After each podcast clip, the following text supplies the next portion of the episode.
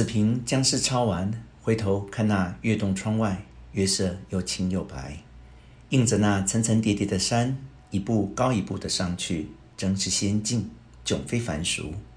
此时觉得并无一点倦容，何妨出去山上闲步一回，岂不更妙？才要动脚，又想到这山不就是我们刚才来的那山吗？这月不就是刚才踏的那月吗？为何来的时候便那样阴森惨淡，令人触魄动心？此刻三月依然，何以令人心旷神怡呢？就想到王右军说的“情随境迁，感慨系之矣”，真正不错。低回了一刻，也想作两首诗。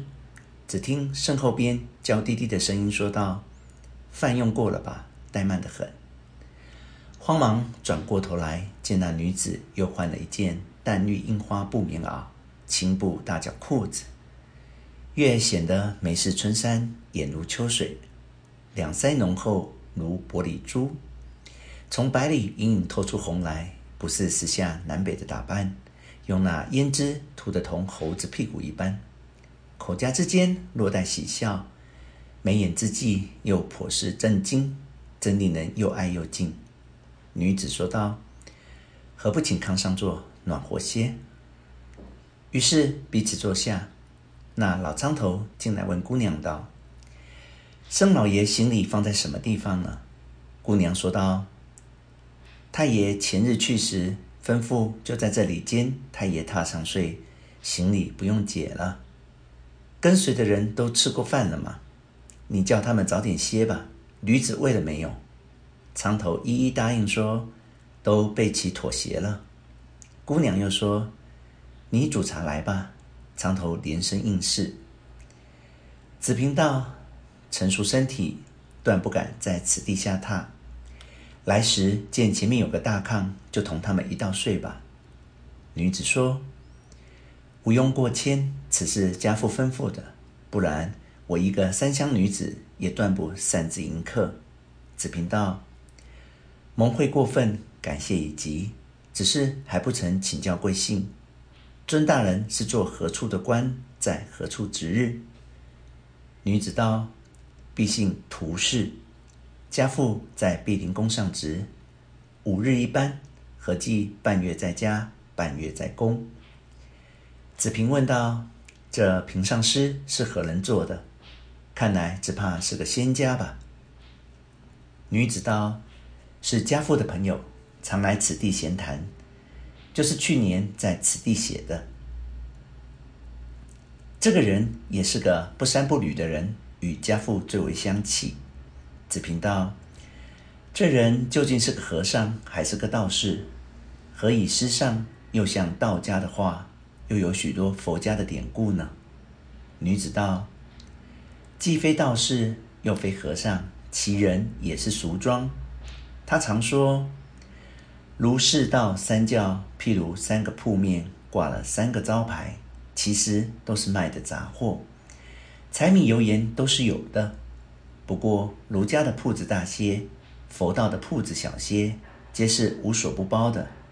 有说，凡道总分两层，一个叫道面子，一个叫道里子。道里子都是铜的。”道面子就各有分别了。如和尚剃了头，道士挽了个髻，叫人一望而知，那是和尚，那是道士。倘若将那和尚留了头，也挽个髻子，披件鹤氅，道士剃了发，着件袈裟，人要颠倒互换起来了。难道眼耳鼻舌不是那个用法吗？有说。道面子有分别，道里子实是一样的，所以这黄龙先生不惧三教，随便吟咏的。子平道得闻自润，佩服已极。只是既然三教道理子都是一样，在下愚蠢得极，倒要请教这同处在什么地方，异处在什么地方？何以又有大小之分？儒教最大。又大在什么地方？敢求指示。女子道：“其同处在诱人为善，引人处于大功。人人好功，则天下太平；人人营私，则天下大乱。唯儒教公道极处。你看，孔子一生遇了多少异端？如长举、桀逆、何条丈人等类，均不十分佩服孔子，而孔子反赞扬他们不智，是其公处，是其大处。所以说，公乎异端，私害也已。若佛道两教就有了偏心，唯恐后世人不崇奉他的教，所以说出许多天堂地狱的话来吓唬人。这还是劝人行善，不失为功。圣则说，崇奉他的教，就一切罪孽消灭；不崇奉他的教，就是魔鬼入宫，死了。必下地狱等词，这就是私了。至于国外一切教门，更要为真教兴兵接战，杀人如麻。试问与他的初心合不合呢？所以就越小了。若回回教，说为教战，死的血光如玫瑰紫的宝石一样，更骗人到极处。